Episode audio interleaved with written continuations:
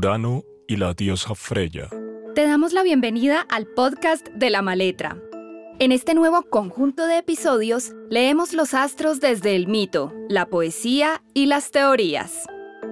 Lo primero que nos hace notar este uranazo es que estamos en un planeta que como Venus también se mueve de forma excéntrica.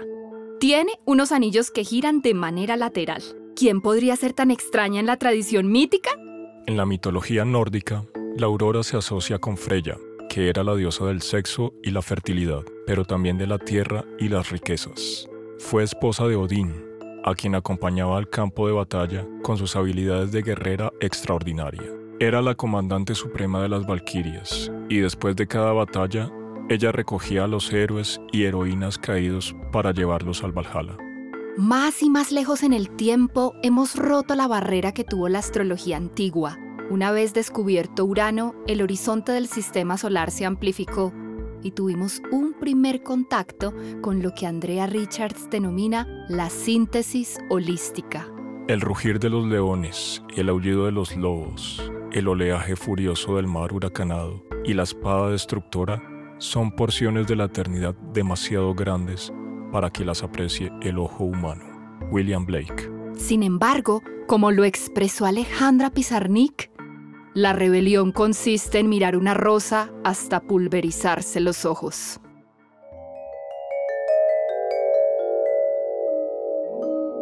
Nube de palabras.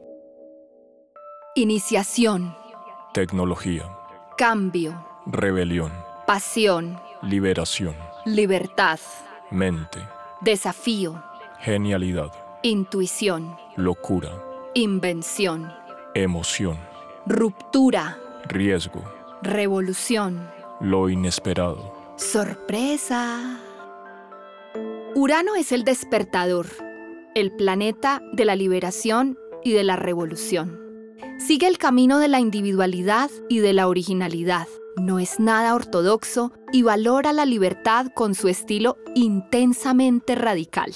Este inventor se abre paso a nuevas formas de ser y de hacer. Alejandra Luisa León, The Stars Divine, 2020.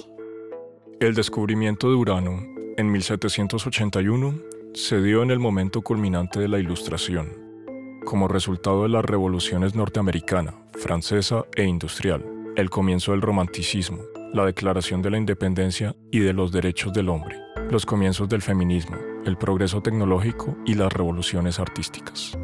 Este contexto histórico puede explicar muy bien por qué se trata de un planeta que nos exige una cierta genialidad, que no es más que la capacidad de reinvención o de mejoramiento de las condiciones humanas existentes a partir de una creatividad sublime. Se dice que Freya poseía un abrigo de plumas mágicas con el que podía volar entre los diferentes mundos. También tenía una carroza que era tirada por poderosos gatos.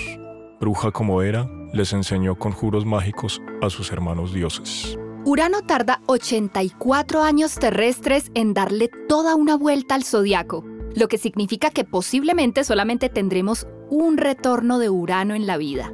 La oposición de Urano, que se desarrolla más o menos en la mitad de la vida, entre los 40 y los 42 años aproximadamente, está relacionada con la necesidad de reinventarnos desde nuestras realidades anteriores, pero en busca de una trascendencia superior. Esta es la famosa crisis de la mitad de la vida.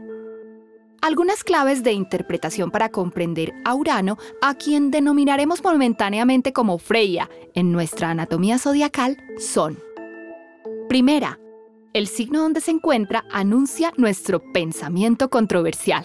Segunda, la casa donde habita destaca el área de nuestras vidas donde marcamos una diferencia.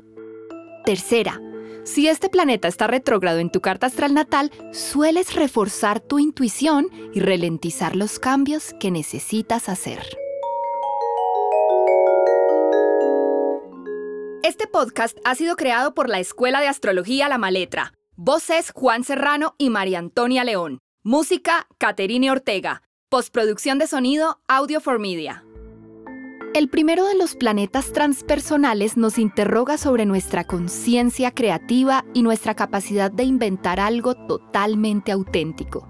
También nos pregunta sobre la apropiación que hacemos de la tecnología que está vigente en cada época y que podría servir para masificar nuestras propias invenciones. Para el artista, su mundo es tan sólido y tan real como el mundo de la experiencia, incluso más aún, pero de una forma totalmente diferente.